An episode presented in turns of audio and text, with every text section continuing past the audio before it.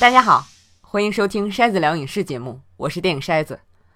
这期节目呢，我们先暂时放下老片儿，聊一部正在影院上映的新片《终结者：黑暗命运》。大家在喜马拉雅和苹果播客都可以收听到这个节目。啊，如果你喜欢这个节目，请你在你所收听的平台上订阅这个节目。啊，更欢迎给我评分或者点赞，这样就能让更多的朋友知道这个节目了。谢谢大家。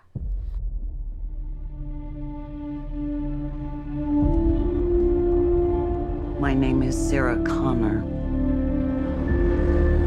August 29, 1997. It was supposed to be Judgment Day. But I changed the future. Saved three billion. 我其实有将近两个月没进影院了，啊，实在是没有能提起兴趣的片子。上次进影院还是九月份去看《柯南：干青之拳》，这次是《终结者》。所以说你不服续集不行，我哪怕不知道片子好坏，冲着这么多年的感情也会去看的啊！就当进影院见老朋友了，而且真的是真正的老朋友啊！当年精装 DVD 流行的时候买的碟，当初 T 二那套碟出来的时候，着实火了一阵儿，忘了哪年了。有人给我介绍男朋友，哦，开始的时候是在网上聊 QQ。然后那哥们儿好像是听介绍人说我喜欢看电影，啊，就跟我说他多喜欢多喜欢电影。我说喜欢什么电影啊？他说喜欢《终结者》。我记得好像是说看了有一百遍。我说那 T 二出新碟了，你是不是搞一套？他问什么是 T 二啊？后来就是连面都没见。电影这个东西啊，有时候我觉得真是门槛太低啊，谁都觉得自己可以砍一气。结果就是真正好的片子和解读容易被埋没，但是也正因为谁都觉得自己有资格说两句，啊，让我觉得好像自己有一种超能力，啊，因为每次听一个人对电影侃侃而谈，我基本上对这个人的成长经历和精神现状有了一个基本的了解了，啊，也挺好。回到正题，《终结者：黑暗命运》。是以终结者为题的第六部影片。我在 YouTube 上看了些回顾的小视频，才想起来第四部和第五部。看演员，我好像是都看过，但是剧情完全想不起来了，或者说根本就没记住过。而且我看的一个回顾视频里还提到了电视剧《呃终结者外传》莎拉康纳。一想，哦，好像是有这么回事儿。有意思的是。最新这部《终结者》跟我一样，把第二部之后所有内容都忽略了，就当没有一样，直接接着第二部讲故事。人家有这个资格啊，因为是詹姆斯·卡梅隆编剧，琳达·汉密尔顿和阿诺德·施瓦辛格参演啊，当年的这老三位。有人觉得最新这部开头和第二部的衔接，很大程度上减损了当年故事里的牺牲。我倒不是很在意，过了二十多年了，我不会真的把两个故事连在一起的。那两部还是那两部。我听了不少美国、英国影评人的评价，好多人都说这是《终结者二》之后最好的一部《终结者》电影，但是没有期待的那么好。我还是比较同意的。这部片真的是优点和缺点一样突出，而之所以在这里跟大家聊。是因为其中的优点正对我的胃口。我们下边说的内容会涉及到剧透啊，大家最好看完片儿再来听。我有的朋友就完全不在乎剧透，但是我是极端讨厌剧透的。一方面，我是那种看电影全身心跟着剧情走啊，情感完全投入，希望经历各种情绪的起伏；另一方面，是因为我当年买碟的时候。我经常去的那家碟店的小哥，其他都挺好，但是有时候为了让我买碟，他会把电影故事给我讲一遍。你像《非常嫌疑犯》，就是他讲完我买回去，到家从头到尾看的那叫一个没劲呢。哎呦，真害苦了我了。这当然，小哥还是给我推荐了很多好片的啊，总体还是要感谢他的。我现在回避剧透的程度已经到了。不看预告片儿啊，尽量不看剧照和海报的程度了。甚至虽然每天看好几个脱口秀，但是当我想看的新片的主演来到脱口秀节目宣传的时候，我都跳过去了。这对观影体验真的很有帮助。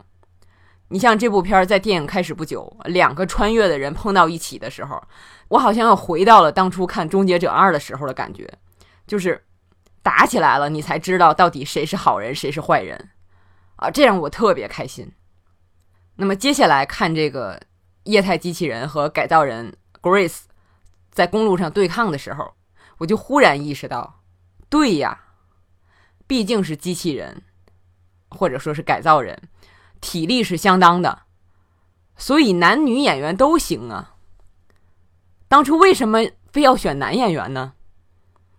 就跟 Doctor Who 神秘博士一样，完全无所谓是男是女。但是，一九六三年开始的剧。直到二零一七年才想起来选个女演员。这部《终结者》里边演改造人的麦肯基·戴维斯，之前演的《黑镜》《银翼杀手》托里，给不少观众留下了很好的印象，包括我。啊，他在这部片子里表现同样很好，虽然很瘦，但是很有力量感。这种感觉是要经过艰苦训练才能出来的，不是国内一些片子里边。细胳膊细腿啊，一看就是摆样子那种，而且他的这种力量感，我觉得是在好莱坞动作片里边都是佼佼者，我特别喜欢。而且他的表演里边一直有很充沛的感情在，表现力也很好。相比之下，那个坏人啊，机器人，我觉得就差一点了。主要是跟《终结者二》里边那个 T 一千比，那个超冷。这个演员找的其实跟那个有点像，但是没有那个冷。当然也跟剧情和各种设定有关啊。一个是我觉得这种黑色的流体没有那种银色的那么有金属质感，而是有一点塑料感。再有就是动作设计太缺乏新意。当初《终结者二》的时候，我们很少看到那种特效。当然，你得早看啊！你看完漫威再看 T 二的特效，我觉得会大打折扣。当初第一次看到 T 一千的时候，真是惊了，特别是他把那两个胳膊变成你说像像像刀像剑一样追车的那个镜头，太吓人了。但是这部片子里边，我觉得没有类似的这种有新意的设置，机器人竟然也是流体，而且这个分身是什么鬼？给人感觉很奇怪，他一分身，我就想为什么要分身呢？啊，很奇怪，但是并不吓人。虽然这个片儿是 R 级，但是啊，如果不是我太麻木了忘了的话，像 T 二里边那种刀直接从人脑子里穿过来那种吓人的镜头，这部片子里完全没有。哪怕是用类似的工具和类似的手法杀人，镜头切的都是特别快，啊，角度也很模糊，完全不吓人。我觉得吓人对这个片儿是很重要的。我们刚说的是动作方面，后边还会说到剧情方面。那么现在继续说科技上，这里边我觉得比较有意思的是，塞尔康呢他们阻止了天网的出现，啊，结果是军团什么的还是统治了未来。有人说这个设定太没有新意了，我觉得倒也不一定。人类真的是很蠢。多少个科幻片提醒我们人工智能会发展到什么什么样，一定要小心。结果我们现在就一直奔着那个最坏的结果去的，所以那样的未来真的好像是必然的。其实我们是可以做出选择的，比如不要为了所谓的方便让渡自己的隐私，放弃自己的自理能力。我在很多时候就一直在坚持，虽然被我的朋友嘲笑，好像是在用一个人的力量抵抗时代的前进。这个电影。再次以对未来世界的展现来提醒现在的人，而且他还在一个小地方表明了态度。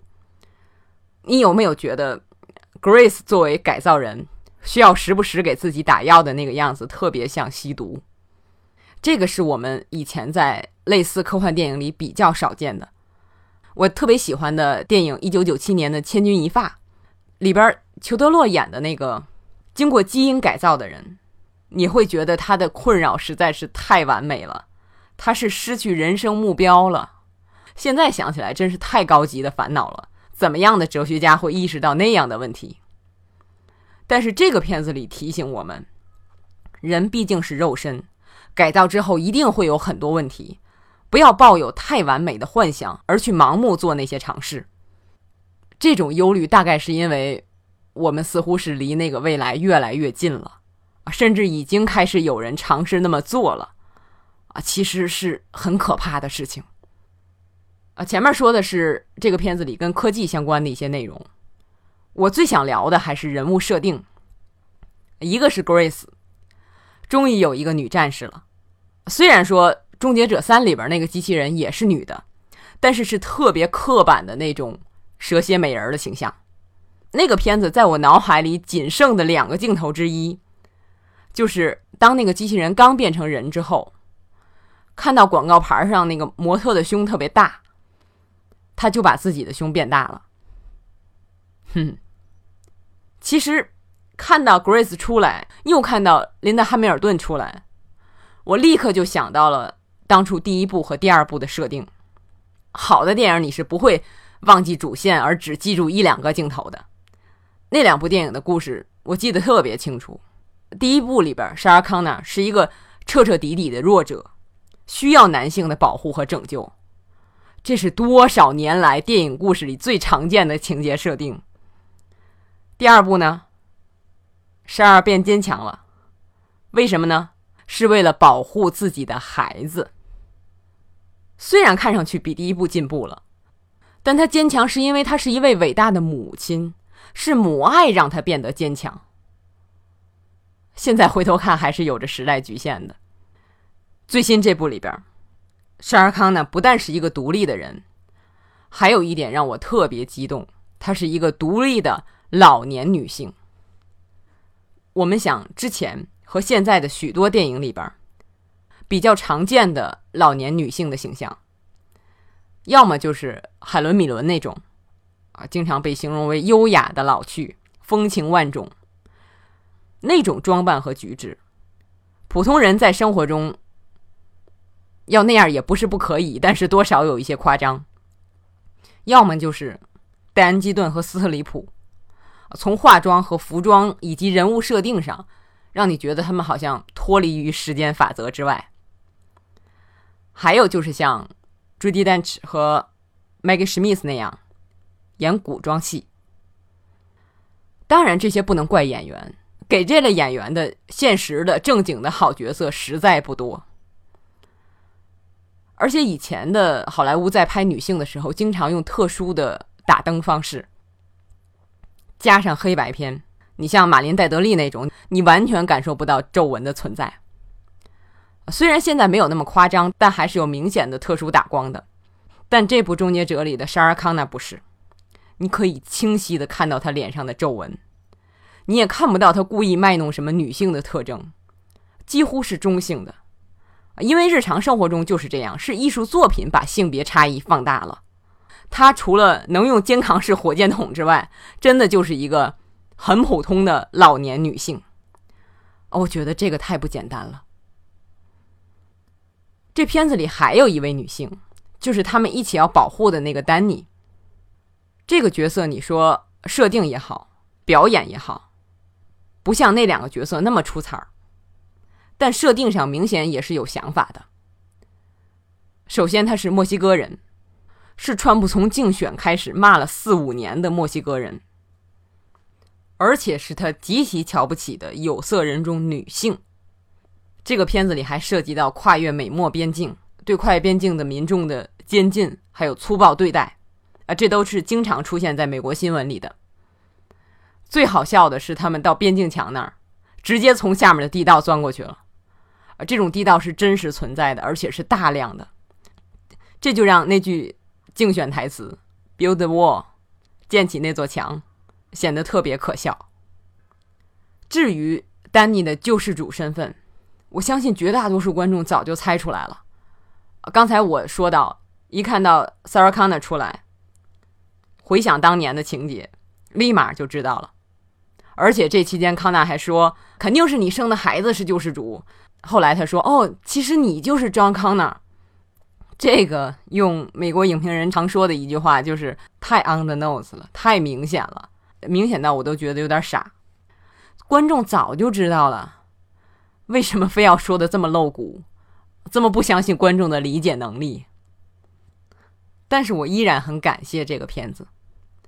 走出影院的时候，我就想象着自己是改造人 Grace，并没有什么特殊的原因，就是我也比较高和瘦，但是跟人家没法比啊。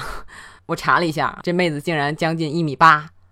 我平时看电影是很少带入女性角色的，我一直在找原因，后来才明白，因为男性角色往往是主角，是立体的，精神是独立的，这样才容易带入。举个最简单的例子啊，我最近一直在重看《哈利波特》电影，我们下期节目里会多说一点儿。那么这里只说一点，就是重看的时候觉得明显不足的，就是故事里的女性角色。你真没法代入啊！这也是多年来好多电影的通病。女性角色要不就是戏份非常有限的扁平化的角色，就是《哈利波特》里边除了赫敏以外的所有女性角色。你比如像金妮那样，她的存在就是为了爱哈利；要么就是赫敏那样的角色，作为少有的女性主角，需要把万千女性的优点集于一身，完美的缺乏特点。完美的让你没有办法感同身受，而这部片子里边三个女性的角色都比较立体，各有各的特色。在影片开始不久啊，三个人聚到一起，坐在一辆车里的时候，我忽然想起来前一段时间一直在说的漫威可能会拍全女性角色电影的那个事儿。说实话，我听到那个点子之后，其实是比较不屑的。我就想，有这个必要吗？太刻意了吧！《复仇者联盟四》里边那个女性集合的镜头，我坐在影院里看的时候就觉得很不舒服，觉得太不自然了。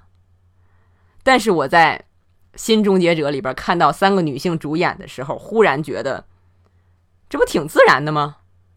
再说了，主演角色全是男性的电影有的是啊，那时候谁说什么了？这个世界上有很多。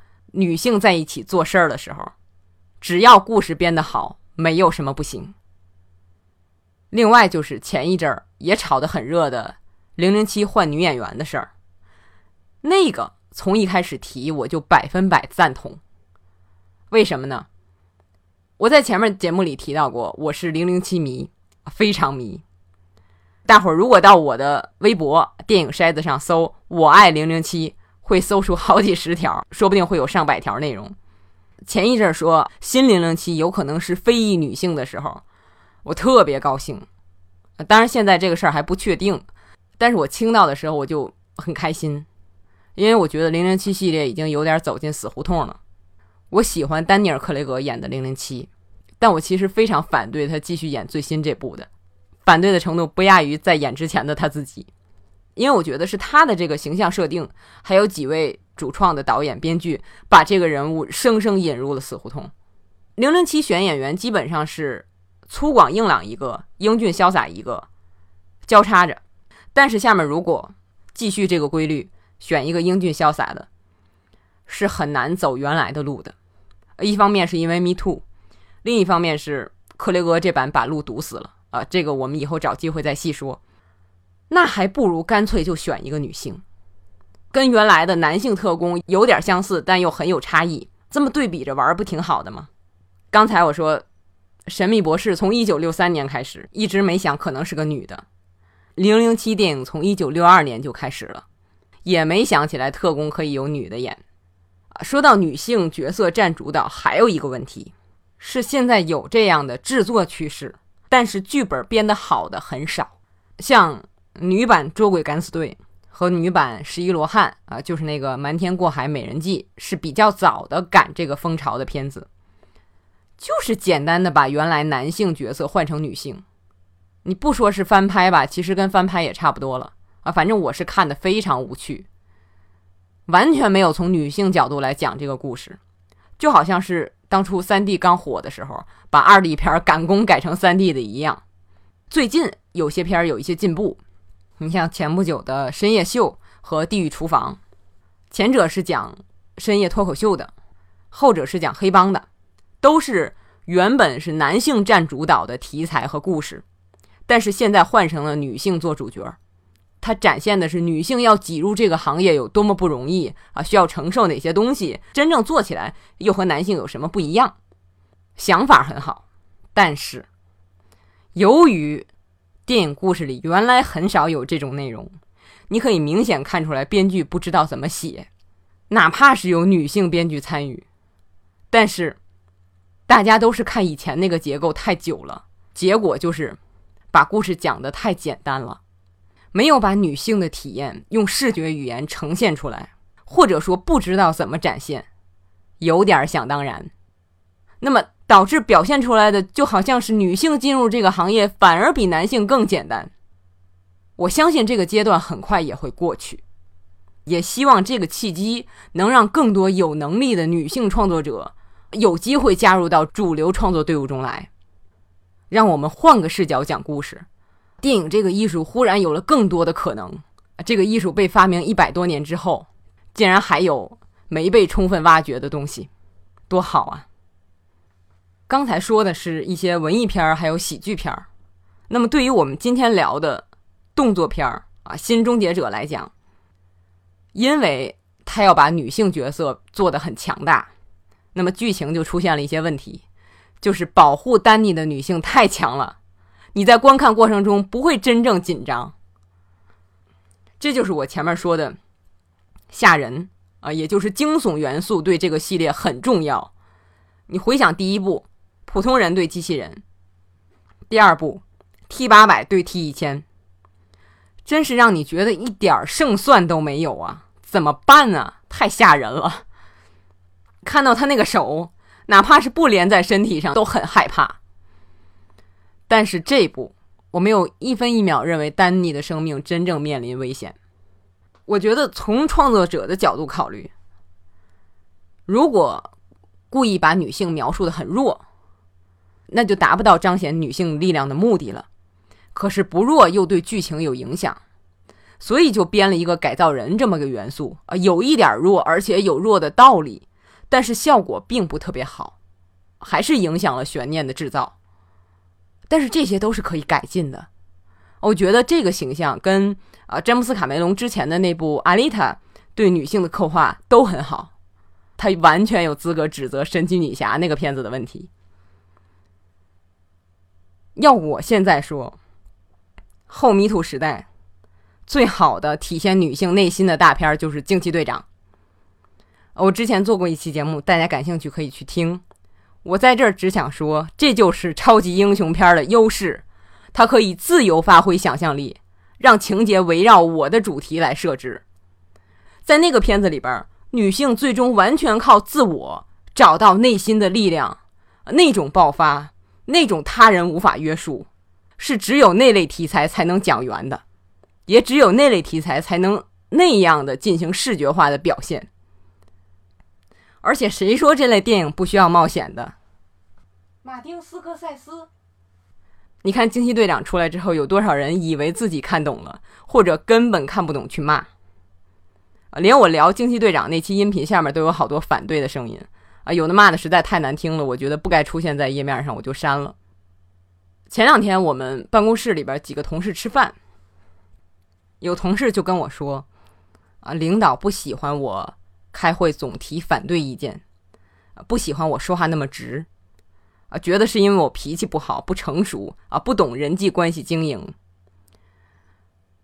我说我对所有人都一视同仁，对任何人的前提都是保持基本的尊重，直接说事儿，没有废话。如果对方不理解，那么我可以解释，啊，这件事儿我为什么打算这么做，详细的说给你听，甚至把我思考的全过程都告诉你。但我还是没有废话，啊，我不会违心的捧任何人。然后有同事就跟我说：“你这不行啊，啊，领导一对你有成见，你就翻不了身了。”我说：“我只管努力的做更好的自己，对别人怎么看我不感兴趣。”吃完饭我回到家，给刚才饭桌上唯一一位女同事发信息，啊，我说：“你意识到没有，领导这种态度其实是有性别歧视在的。”他说：“是。”但是他们自己感觉不到，就是这样。如果一个男性这样讲话，会被认为是耿直务实；但是女性这样就是矫情不成熟。好在有许多文明国家已经有很大的进步了。你像现在正如火如荼的美国大选，民主党初选有六七个女性参选人，而且现在有三个算是比较领先的，其中有一个在目前民调里边列前两名。其实竞选的方式，无论是辩论也好，还是演讲也好，都是有点咄咄逼人的。但是民众已经接受了这种印象，男性可以这样讲话，女性也可以这样讲话。不管你喜不喜欢这种讲话方式，真正值得关注的是讲话的内容。这当然首先要感谢希拉里开了先河，那么也要感谢社会文明的浪潮，还有那些随着文明浪潮前行的艺术作品。终结者黑暗命运，啊，虽然从动作和惊悚的角度看，只是中等或者顶多是中等偏上的水平，可哪怕这样，结尾我看着 T 八百也掉了眼泪。虽然有些影迷并不是很喜欢这个片儿，但是它作为著名系列、大制作、知名主创参与的电影，向我们展现了女性可以有攻击性。可以不听话，可以直言不讳，可以不谈恋爱，可以不做母亲，而且可以变老。我走出影院那一刻，真的感觉自己就好像是不可阻挡的 Grace，哪怕就那么一刻，就够了。感谢这部电影，也感谢大家收听《筛子聊影视》节目，我们下期再见。